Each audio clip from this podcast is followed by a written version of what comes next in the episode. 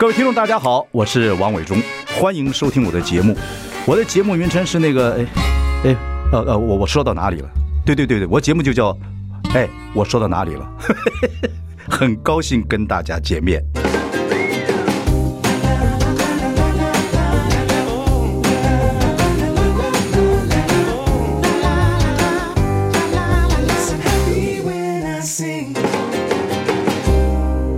大家好，我是王伟忠，欢迎收听。哎，我说到哪里了？我们已经开直播，欢迎上中广流行网以及王伟忠的脸书粉丝专业收看。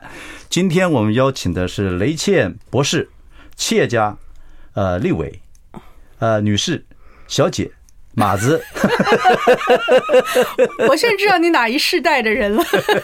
叫马子就是 我们差不多时代。呃，对，谢谢伟忠哥。对对对，我今天那个访问雷倩呢，是期待已久。为什么给这个听众朋友在我节目里面介绍她呢？我觉得她是个思维啊极为敏捷，条理之极为分明啊，然后讲话呢，啊有头有尾有中间。非常棒。后来我们在聊天的过程之中，我们就说我们两个是完全不一样的人 啊。你讲话是有结构的，我是想说到哪里说到哪里，所以我的节目叫哎，我说到哪里了啊？非常欢迎你。嗯，谢谢伟忠哥。我我必须要讲跟听众们报告，就是说你的节目，只要你做 commentary 做评论啊等等等等，我是从头听为你讲话，然后你的结构非常好，清楚明了。我觉得很多年轻人应该要学你讲话。真的，我觉得那是一个训练。你刚刚跟我讲说，你的这个训练是因为你在美国读书，然后有英文的这个思考，把结构弄出来。因为中文就是中文就是没什么文法嘛。哦，就飞天飞地的嘛，对不对？嗯，中文跟英文的结构啊，很很少人真的仔细去看过它的不同。嗯，那我记得我在大学的时候有一个外国老师来教作文啊，他就说，你们你们台湾的学生写的文章呢，在我看来都是满地的芝麻，就是同一点，这里也讲，那里也讲，第一段讲了，第二段讲，第三段讲，第四段讲。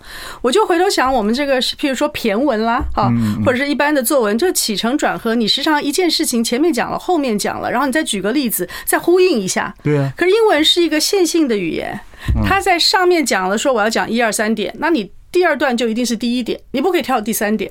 所以你的一二三讲完了以后，你做一个结论，所以它是一个这样子直直直直一直不断发展下去的 developing 的语言，发展性语言。嗯，我从那一刻开始啊，就比较明白为什么我们时常以前写那个什么大学的申请信啊，那个老师常常会觉得，哎，这人怎么没有逻辑？你说 essay 啊，就是要呃，因为你去申请学校的时候，你不要写，比如包括你的自传什么啊，老那个外国老师常常觉得台湾孩子没有逻辑。那个很多都是请那些 consultant 写，呃，后来才有 consultant。我们那个时代得自己写嘛啊。后来我在宾大的时候当过那个审这些申请书的时候，真的一望即知，就是一望即知，就是你自己原来的母语的那个结构，当它翻译到英文的时候，它的结构适不适合这个英文的结构，一望即知。是东方文学这样子，就是比如说是日本、韩国跟呃台湾学生都是如此，还是中国大陆学生，还是只有我们中国学生这样子？呃。中文的结构是这样，因为以前我们喜欢，就像刚刚伟伟忠哥讲说，哎，我说到哪里？中文喜欢它的骈俪的部分是它发散的，对吧？它发散的地方是它美丽的地方，对对对对。可是，在你在一个非常严谨的台前上台前上接绿园，对对对，对不对？所以你在一个非常严谨的结构里面呢，你就看起来这个人没有什么逻辑。好。这是缺点嘛？但是优点的话，它就浪漫嘛，嗯，多情嘛，对啊，或者形容事情，它就是有趣味嘛。对，所以你看，我现在变成一个很无聊的人嘛，因为我用英文来思考，从一九八零年到现在啊，我主要是用英文来工作思考。可是我一九八零年以前，我在台湾，我是写小说、写散文、写诗的。对啊，对啊，你我现在写不了了。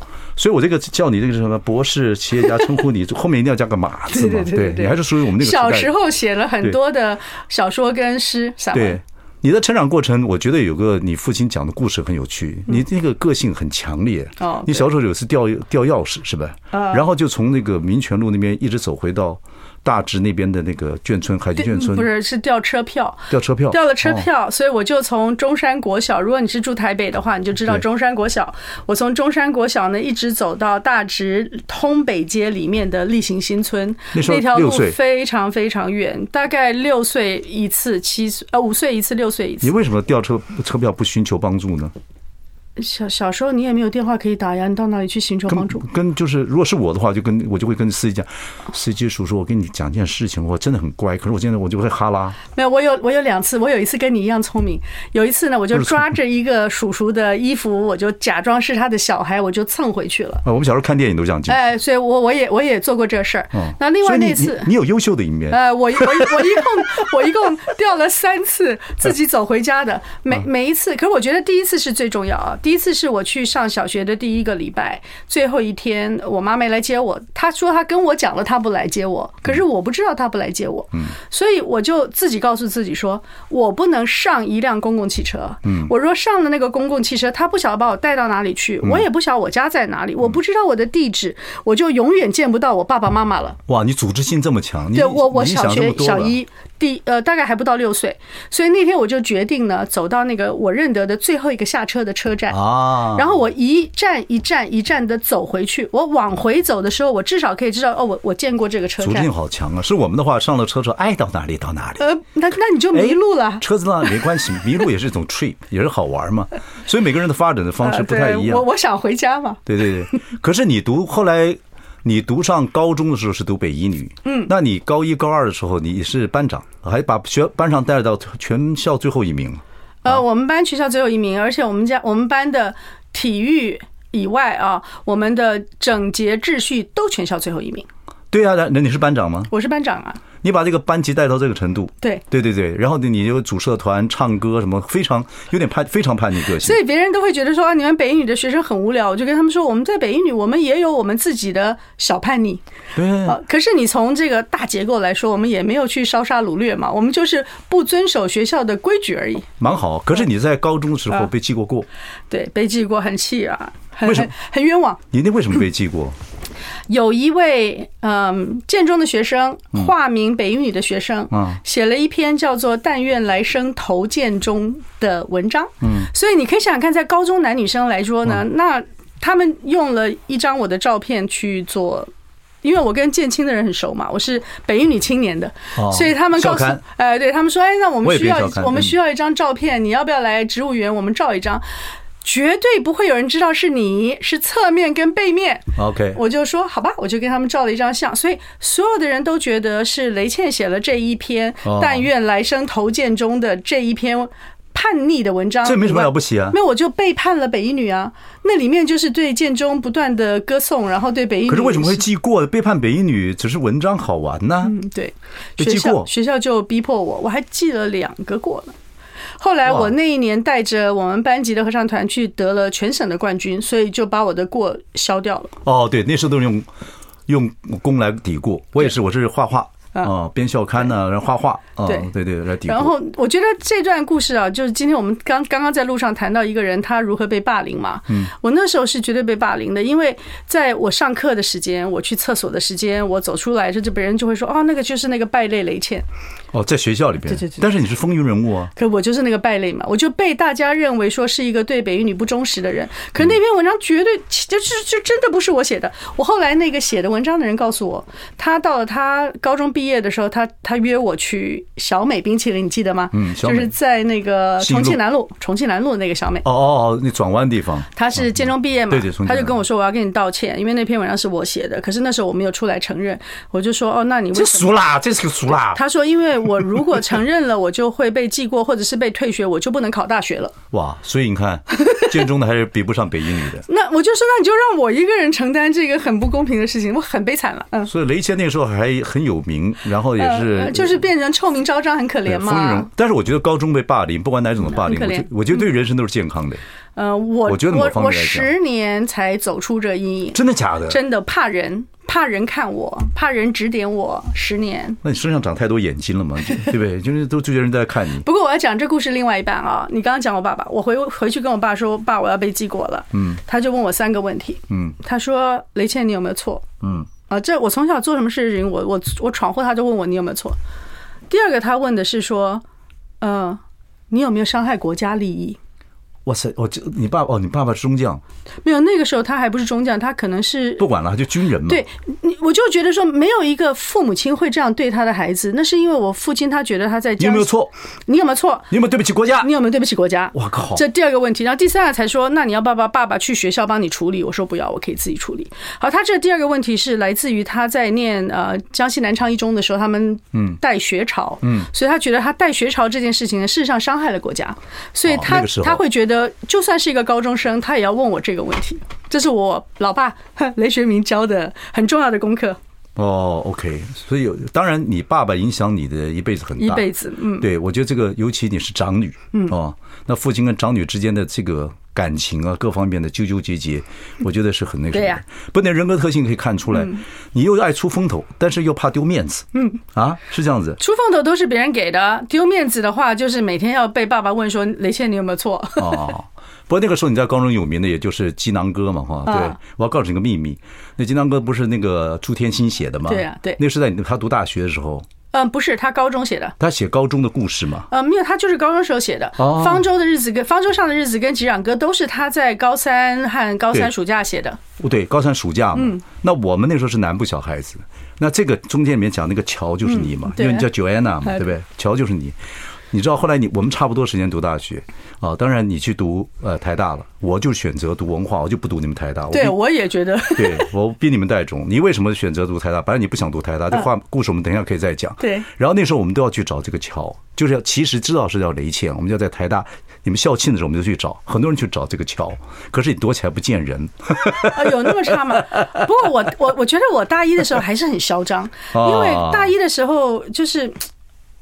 我不太相信大家对我的善意，因为我高中的时候被霸凌的太惨了。哇，你这个人会影响这么大？我非常惨啊，因为我才十六岁啊。那如果你重新再活一次，现在很多学生也在校校园被霸凌，也会像你这个情况，又出风头，但是又想做点有趣的事情，结果哦被人家，那你会怎么建议？我，我那时候是。每天被叫到训导处罚站的，哎呀，很多人这样子。然后每天，只是你脸皮薄啊，我们被叫去。每天训导处说，那吴子嘉嘛，根本开除了吴子嘉。每天学校都说你辞不辞班联会副主席？因为那时候我又编北女校刊，又是班联会，对，出风头。每天就逼着我，我觉得你就掉，你就是就掉下悬崖了嘛。对我，我现在学会一个，那个大陆有一个这个脱口秀大会啊，我你可看过有个叫李雪琴的小女生，对对对，厉害。呃，李雪琴教了我个大事儿，她说呢，她说当我有名了以后，我在网络上看到你们大家很多人说你们。不喜欢我，嗯，他说今天我就要告诉你，我也不喜欢你，啊，这是我去呃，我是今年听他讲的。我从他讲这句话以后呢，以后别人说他不喜欢我，我就说我也不喜欢你。等一下我们再谈这个，好，休息一下。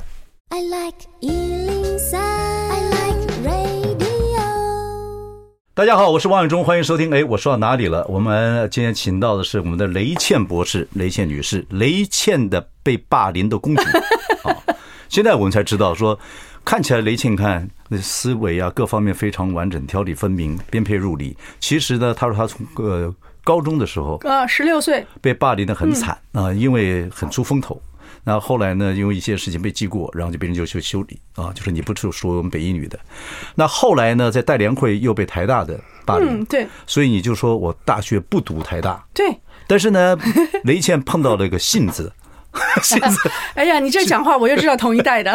全村男讲男人叫杏子，在这个呃中横践行的时候啊，然后碰到一个这个指导员，是台大的，嗯，后来读地质系，嗯，对不对？后来他一直是地质系。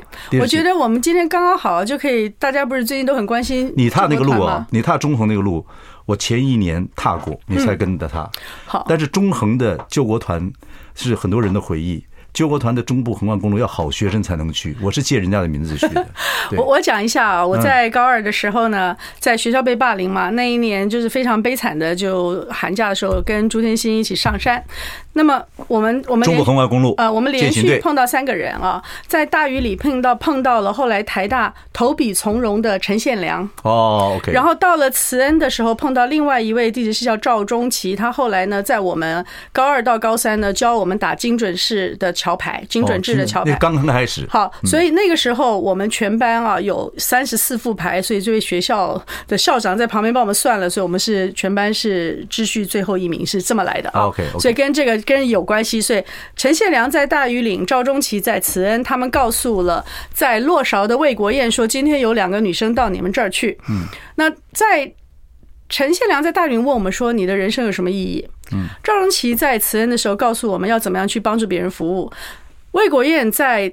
洛少告诉我们要怎么样爱国家，所以那个时候的中横啊，还有那个时候的救国团，不是现在民进党讲的什么去告什么思想，他就是告诉一个年轻小孩子，你的人生要有意义，你要有方向，你要爱你的国家，你要为人民奋斗，就是这样。我觉得更简单。我们那时候都是，我是我是取人家名名字，因为嗯，我对那个人因为不容易报报名进去，要好有这他，因为我帮过他忙，他父亲很感动我。他刚才说身身体不舒服，就我就顶他那名字去了，嗯，不是顶戴名字，顶他的名额去了。他爸爸帮我付钱，然后就去了中横。我们更简单，救国团就去玩，嗯，但是这个。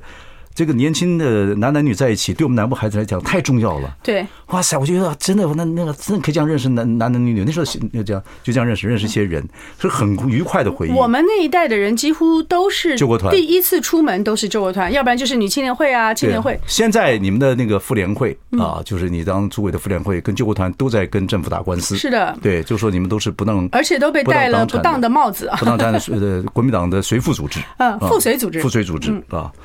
随附组织比附随组织好一点，对，可是我们都是被误认为附随组织的啊。这我们有时间我们可以再聊。不过基本上真的，我觉得救国团那个时候也没那么复杂，就是青年男女大家在一起交朋友啊。后来我当了救国团的辅导员的训练团队的呃召集人，从小队长、从秘书、召集人、执行秘书，整个团队的秘书，训练了很多很多辅导员啊。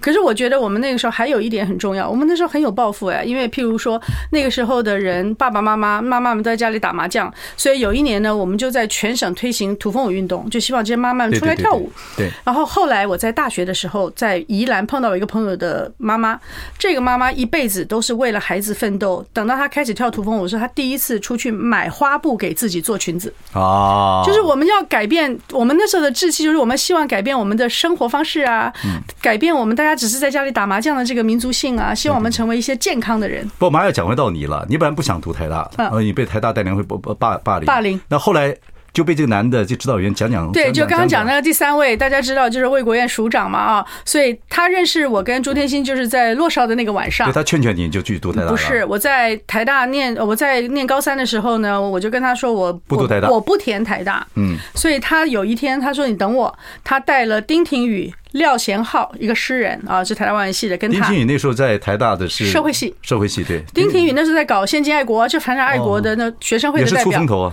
好，他找了丁廷宇，他自己跟廖贤浩三个人在北一女门口等我。我知道朱云汉没有在参加，没有。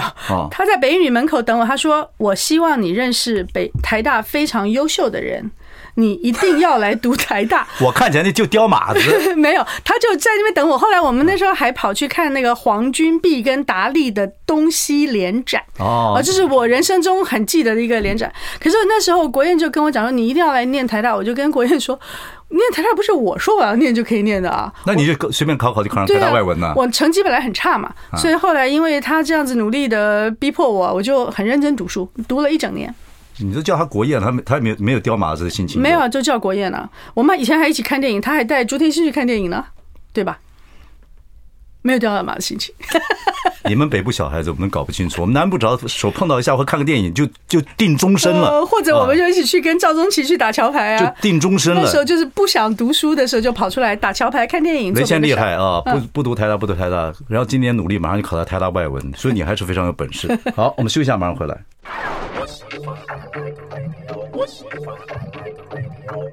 大家好，我是王伟忠。呃，我们今天邀请的是雷倩。雷倩看起来很 tough 啊，但是我们讲到他求学过程之中的一些个性，呃，风头也出了，但是也也被霸凌了 啊。对。可是你说的霸凌在最近啊，当然后来。有一些事情，比如说雷爸爸因为呃被判了冤案啊，这个情况，很多听众朋友了解，有很多听众朋友说看你的节目也可以知道说到底是怎么样一回事。然后呢，也被霸凌，所以你这个你爸爸也被霸凌，嗯，然后呢，你现在做这个啊，做了很多工作，嗯，然后我不知道你在美国求学的时候有没有被霸凌了？没有，我在国外的日子都好的不得了。OK OK，好，结果回到台湾，当然你现在做这个妇联会啊，现在我们要给一个谈谈看。政府也有认为，你也认为政府也霸凌你，所以你一路在做这些碰到这样的状况。说到你父亲这个事情，我看过你那个在一个教会的活动里面，哦，那天刚好是父亲节，哇，让我讲这个，对对对对，我看了也爆哭啊。啊，是吗？伟忠哥，好感动啊！对对，我因为我觉得父亲跟长女，我自己有女儿，跟长女之间的感情啊，都是非常 close，尤其军人啊，我们那都是我们都是军人子弟嘛，哈。然后军人，你看你爸爸说你记过，他还问你说有没有对不起国家？对，我就常说什么人问个十六岁小女生有没有对不起国家？他问你说有没有受伤？有没有心里不舒服？有没有对不起国家？很重要。对，OK，嗯，好，爸爸这个事情。哦，这个你看，一个其实一个海军英雄，十年的情绪之下啊，当时被羁押，或者到十年之后，国家才帮他雪雪雪冤，然后你们一起可到那是在左营吗？上达法业舰？呃，上达法业舰是在左营，然后同时呢又去了苏澳去上光华六号。对，因为光华六号那个飞弹快艇也是当时他们设计的。对，嗯。然后那个时候呢，就说到说你爸爸上船的时候，朝船首敬了个礼。船尾，哎，船尾，对，你还你还你还揪着那个牧师，对对，我还记得你讲说船，我就给你这个印象，的的确是船船船首，哎，船尾敬礼，说啊，雷学雷学明报道。报道了，哦，我看那个时候你就你你就你就 on board，你就挡不住了，因为其实他那个时候他因为他脊椎受伤嘛，嗯，脊椎是因为积压进腱啊。观众朋友可能不知道，我们国家非常非常残忍的。羁押进舰，就是在一个板子上面，就是蹲着生活。他他羁押进舰了八十四天，对，出来的时候呢，整个脊椎就完全就毁了，然后他的那个整个身体，包括他的心脏啊、肺啊，都受到很大影响。那时候他七十几岁，所以他去上那个船是非常困难的，一个接一个接爬，因为就是绳梯嘛，大家知道上上船是绳梯啊，他要一阶一阶爬上去。可是他非上去不可，我就很感动。对啊，他是这个人家叫他造船的这个什么，等于是之父啊。对对，对，第二代爱舰，二代舰来讲，你看那时候到美国去受训，嗯，哦，家属也不能带，对，那么多年，当时他带了所有台湾最精英的，嗯。海军的、中科院的、中船的，就有人去学造船，有人学武器啊，有些是学那个整体的 project management PM。那现在我们台湾一天到晚说今天要造潜舰啦，明天要造什么两千吨船、三千吨船，你整个的那个计划的中心如果没有好好培养的话，你根本做不了。对。那他那时候带了五十几个人，是全台湾最优秀的一批人，最优秀的。啊，我先问你一个问题啊，你说你小时候在中学被霸凌，嗯，可是你看看你爸爸，嗯。他受的霸凌跟那种屈辱，对，大到那种程度。那你做他的长女，哦，那时候从你从美国回来之后，然后又处理他的事，你等于就待在台湾了。后来就顺，对，就待在台湾了。你这样子看这个事情，你怎么看？我觉得你怎么你怎么熬这个岁月？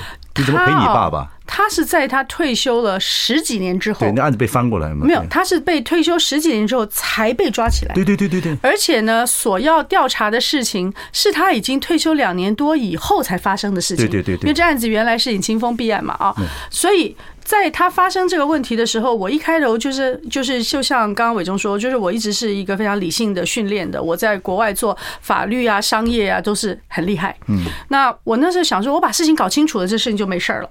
可是当我把已经有的所有的书跟文字一收集起来的时候，我就哭了，因为我发现呢，事情根本就是清清楚楚、明明白白。他被调查的那段时间，跟跟那个最后的死亡谋杀案差两年半。这两件事情是风马牛不相相及的，为什么会把时间往前挪？那背后一定有一个极大的阴谋，我知道他走不出来。然后，另外那时候的这个检察官告诉他的朋友说，抓到一个大尾的，他别想活着出去。所以我在那个时候啊，我就跪下来跟上帝祷告了。因为如果是我自己被关，我觉得我会用刚才伟伟忠哥哥说的，就是我所有的那些训练，我会用这些方式想办法去挣脱这些桎梏。可是是我爸爸呀，他已经不会，他已经退休这么多年了。嗯，这些事情，今天我要问你说，你十二年前呃，昨天在哪里吃饭，吃什么，你记得吗？记不得，不可能记得的。所以现在要他去做的事情，是要他去回忆那种非常遥远以前的事情。他既没有资料，又没有任何的人员可以帮助的情况之下，他没有办法挣脱这种网络，没有机会可以挣脱网络。而且你爸碰到这种冤冤案啊。蓄意，而且是蓄意的。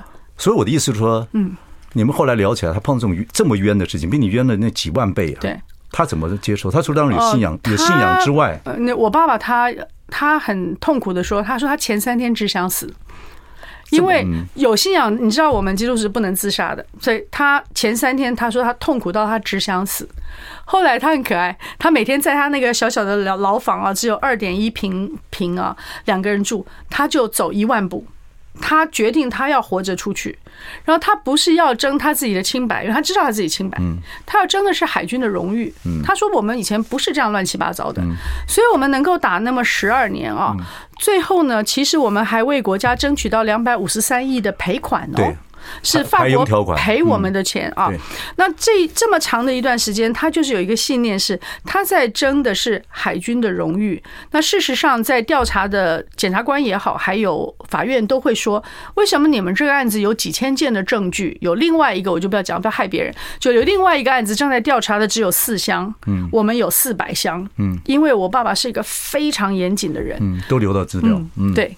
所以当时别人都跟我说：“哎呀，不可能啊！你你在国外那么多年，你怎么知道你爸爸有没有做什么事？”我说：“我知道我爸爸怎么对我，他怎么对以前怎么怎么带他的他的部下，所以我知道他不但是不会犯错，他连失误都不会。就是从这样的信念，我们就说我是没有失误的。现在打妇联会也是，我们没有失误，我们什么都没有。对啊，天下这么多冤情啊！嗯，你作为一个女儿，你也知道你爸爸的个性。嗯。你爸爸可以这个一个人说是他自己本身，你做女儿的时候，你那时候心情怎么办？你怎么熬？我觉得如果是我爸爸碰到我的冤情，他会去拼命。好，那就像是我碰到他的冤情，我去拼命一样。OK，我就去拼命，变成力量。对，OK，休息一下，马上回来。I like 103, I like 大家好，我是王伟忠，欢迎收听。哎，我说到哪里了？今天我们邀请到雷倩女士。我们呃中间谈了你很长很多成成长的过程啊，没有想到你也会被霸凌，而且父亲也被霸凌，这一路过程之中，对，但是你最后觉得说知识或者是勇气还是一种力量，嗯，这很重要。那我们回到前面，其实我今天邀请你来最大的一个目的，就希望很多年轻人能够多听你讲话啊，不管你赞不赞成这一切，但是你看看人家对事情的说法结构有头有尾有中间，不是乱扯。不是我说到哪里去了啊？等等等等，当然，当然，我是说这个是一个很重要的一个训练。我想知道说你是怎么样训练自己在这方面，我觉得这很重要。不管是对国局势、国际财经，然后更对一些 trendy 现在最重要的话题，你怎么爬书完之后上节目也好，对自己的训练也好，把事情这样颠沛流离这样说出来。呃，我觉得最重要的是说你自己有一套。你非常非常熟悉的方法论去理解这个世界。无论是我在念研究所，我在台湾念书真的是一个坏学生啊，就是考试努力而已啊。那我到美国从念研究所开始，我就突然间开窍了，因为我对方法论非常着迷，觉得很有兴趣。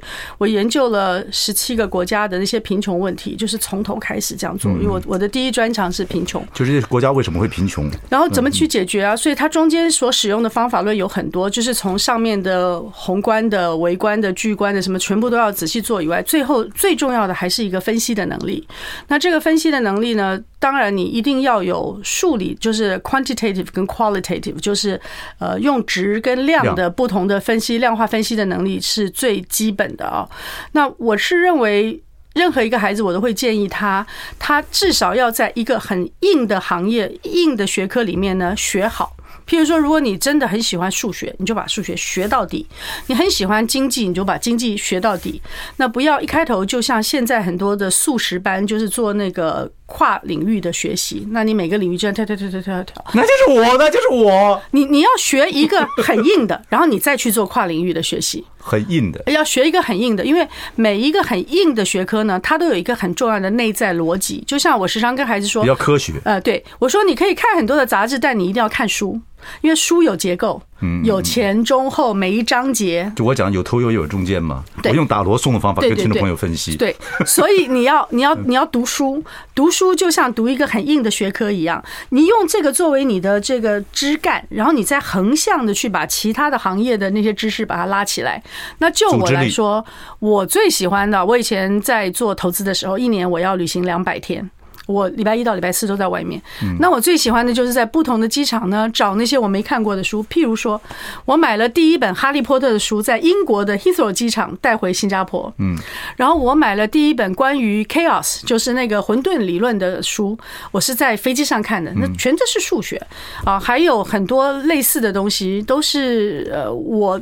平常不会看的，我就去找一些我不会看的东西，去填补我知识的孔洞。也就是说，当你有一个枝干了，你横向的把你几个几个熟悉的，像我在旁征左引呢。哎，我在研究所的时候，我念的就是社会学、人类学，我念了一点经济，念了一点政治学，这样横着念。然后接着呢，就是那些你不读的，像数学是我平常不读的，对不对？我在机场上随便买一本数学的书来看，我就尽量的把这些东西呢填到我的孔洞里面。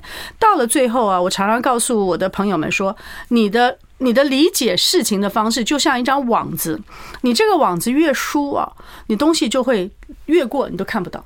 你的网子被你慢慢慢慢填的越密了以后呢，其实你一点点的东西一过去的时候，你就可以把它拦住，它会继续去补你这个原来的网子中间的剩下的漏洞。嗯所以你的这个知识系统就越来越绵密了。嗯知识系统的绵密不是一蹴而就的，但是它一定要从一个结构开始，不能从头开始就是这一点那一点，因为这样子你织不成一张网。嗯你得先织出一张网来，这样子你的知识系统就会非常有效率的让你很快的知道事情。可是你听我这样讲话不是很无聊吗？还不如像你说那个，哎，我说到哪里了？就是英文跟中文真的是有这个差别。嗯嗯嗯嗯。不过你讲的方法论我是赞成的了。嗯。但是我们是混江湖的了哈，就是东抽的西抽的，也没到国外去留学，也没那个也没那个能力。可是不见得以后没有。我我也还是希望说，哎，到六十几岁之后，现在时间也有了。对啊，譬如说你找一个你特别喜欢的学科，你就从头去把它硬硬的念了。然后这个时候，当你已经有六十几岁的人生经验的时候，你去念这个学科，就会把你以前的东西都把它收集起来了。就好像你买了一张床、一张椅子、一个桌子，当你当当你把这个房子的结构架起来的时候，他们每个就会归位。对，嗯，我是喜欢说故事，所以我会应该会去美国学 storyteller，嗯，哦，学 animation 卡通的，从那个方面把结构拉好，然后再放入一些我生活的经验，这么多四十五年来工作一些不同的想法。我觉得是一个很好的论文，嗯，然后给了这个 USC 的教授之后，应该我会做系主任。对，我我认识不少在 USC 的电影啊特效系的。我是要学这个，因为我觉得这么多年经验也没有好好读书，但现在现在这一套东西如果跟实际理论加在一起，开出什么花，嗯，我就可能会。那我就拿你这个例子来做例子啊，嗯，当你要去那边念书的时候，第一，你这个故事呢一定是有结构的，嗯，第二呢，它有 rule。它有规定，嗯，譬如说，以前我在美国做电视的时候，二十二分钟是我们的半小时节目的固定的长度，嗯，四十四分钟是一小时节目的固定长度，episode episode 啊，每个长它有固定的长度，而且它哪里有一个 break，就是它的 commercial break 是在第八分钟、第十七分钟，当然都是固定的，嗯，所以当你要去做你的最后论文的时候，你第一个会去做的是把你以前知道的事情放在这个结构里面，嗯，然后在这结构里面呢，再去。引证你所要的东西，跟截取你所需要的技术，对吧？所以这个结构还是第一。我觉得台湾的很多年轻朋友，他们在读很多的杂志跟网络的时候呢，时常就越过了这个结构，所以他们知道很多的知识的点，那这些知识的点不太容易能够。织成 intelligence，对，更不容易沉淀成 wisdom 啊，这中间是差很多。这就是我的问题。它有 information bits，但是没有 intelligence。我跟你讲说，没有 wisdom。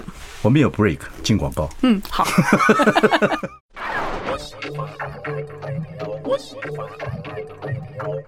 大家好，我是王伟忠，欢迎收听。哎，我说到哪里了？今天我们邀请到雷倩，要跟她学一点东西啊，学一点说话结构啊，各方面的一些学问。另外就是国际观。刚才我说，你有没有观察台湾年轻人现在对这个国际观的看法？你说你对年轻人接触比较少，嗯，对。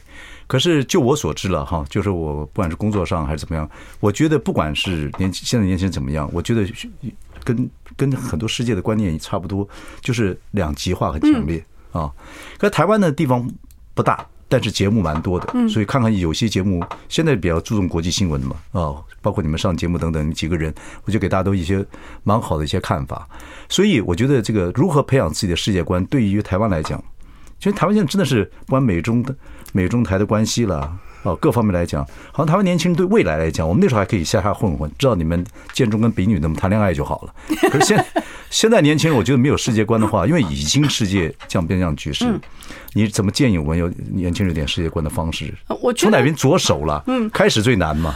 最初应该是关心。第二就是承担，我解释一下啊，因为我认识的很多小朋友，他们就是关心小朋友，都是四十岁以下，这是我爸爸的口头禅，所以你们不要生气。我爸爸叫四十岁以下都叫小朋友啊。关心就是说，很多现在我认识的人，他就比如说我很喜欢棒球的话，他就只看棒球，嗯啊，他喜欢篮球，他就只看篮球，别的事他通通不管啊，他所有的时间都来做这事，那个就不够关心。你希望的这个世界长什么样子？你要关心的面向要宽一点，那这是第一点。可是第二个更重要是承担。我在刚才讲我的第一个专长是贫穷。当我去过那么贫穷的地方，那个五岁以下的小孩有一半会死亡的那些地方，你就你就会在人生中有一种承诺、承担，跟你对自己的期许。啊，我也很希望说有更多的人，他不是只看到全世界那些值得。夸耀跟羡慕的，哎，你还要看到的那些是需要你去协助帮忙，你可以有承担有贡献的。所以我觉得关心跟承担这两件事情，在现在几乎没有学校在重视这个事。虽然我们的学校都说你要去找那什么服务学分呐，很多的家长去帮孩子去做这些去外面的服务，但是这些东西都要重新出发，就是你没有办法要求一个人的心里面是这样，但是你可以。可以要求自己的心里面是这样。对，你看那个贾永杰，他就这样子。他那时候做的不是说防疫女王吗？他就去送，对不对？他带带着孩子去。对，他让孩子看到我怎么去做这些事情，等等等等。我那时候就夸奖他，我说：“哎呦。”傻丫头，因为他以前跟我们一起实习嘛，高高大个儿啊，很可爱，很可爱。我们叫他傻丫头。哎，我说你真的不傻，你比我们聪明多了。就带着孩子去看着，那就让孩子承担说，哦，的确有很多人那么需要帮助。对，那孩子回来完全体会不太一样。对，因为以前有一个还蛮有钱的人，他告诉我说，哎呀，他说尼泊尔很好啊，我带我的儿子去，他觉得那边的小孩很幸福。我直接我就正色就骂他了，为什么呢？我见过极端贫穷是非常悲惨。嗯嗯，极端的贫穷是不浪漫的，嗯，是有钱的人去那边看一两天觉得很浪漫，但是真正的贫穷是一个妈妈她的五岁以下的小孩有两个中两个里面有一个会死掉的，对，这种是非常可怕的事情。这就是媒体，我们学我们呃做媒体的人，你也在美国也是在 N B A B A B C 服务啊。所以做媒体有个状态，就像前些日子说的，现在 CNN 啊，现在报道台湾的话，大概就报道呃现在的台湾，没有讲到以前国民党的一些绩效，不让台湾怎么经济起飞的。所以只要看现在 CNN 的新闻，都会觉得国民党实在是是杀烧掳掠的。对他，他甚至报国民党杀烧掳掠，对对对对，对不对啊？所以他就是因为我们也知道，美国的媒体这几年 Fox 也好，CNN 也好，也是变成。哦，帮政党或帮某方面服务了，跟以前你们在的时代不太一样。不太一样。对，台湾其实也不太一样啊，所以都会偏看或偏听。就包括现在的 AI，你现在看这个 iPad，哦，看 YouTube，大概你爱看东西就会选择。他永远推你已经看过的东西，所以这个对很多年轻人来讲也是很麻烦的。所以，我刚刚讲的第一点关心，就是你要试着让自己更宽一点。你喜欢的这个世界，你要时常知道说，你永远戴着自己的眼镜。每个人都有眼镜，英文叫做 predisposition。好，你有一个预存立场，所以你要时常检查自己的眼镜在哪里。你是不是看戴着你的眼镜看东西，然后试图让自己更宽一点？那我讲的当然是那些对自己有要求的孩子啊，就是说，你希望你的人生能够呃，除了。日常生活水电烟火以外，这是胡兰成的讲法啊。除了日常生活水电烟火以外呢，你的人生有一些不一样的意义，不光是对你的意义，对别人的意义的话，那你就要先宽。然后第二个，你要关心的事情更多，然后最后找到你自己需要承担的责任。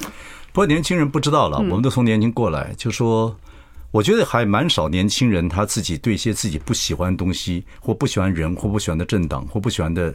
呃，任何事物愿意这个时候去看一看，这个我觉得这个有点危险。那要交不同朋友嘛？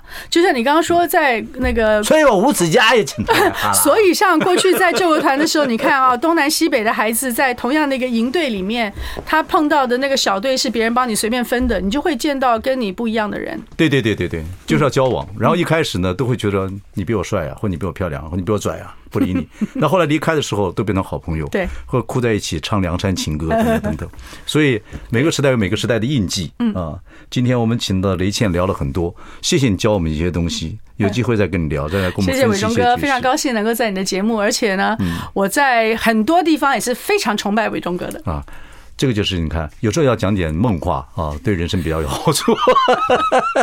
你是很多孩子梦想的 推手。没有没有没有没有。好，谢谢谢谢谢谢各位，谢谢谢谢。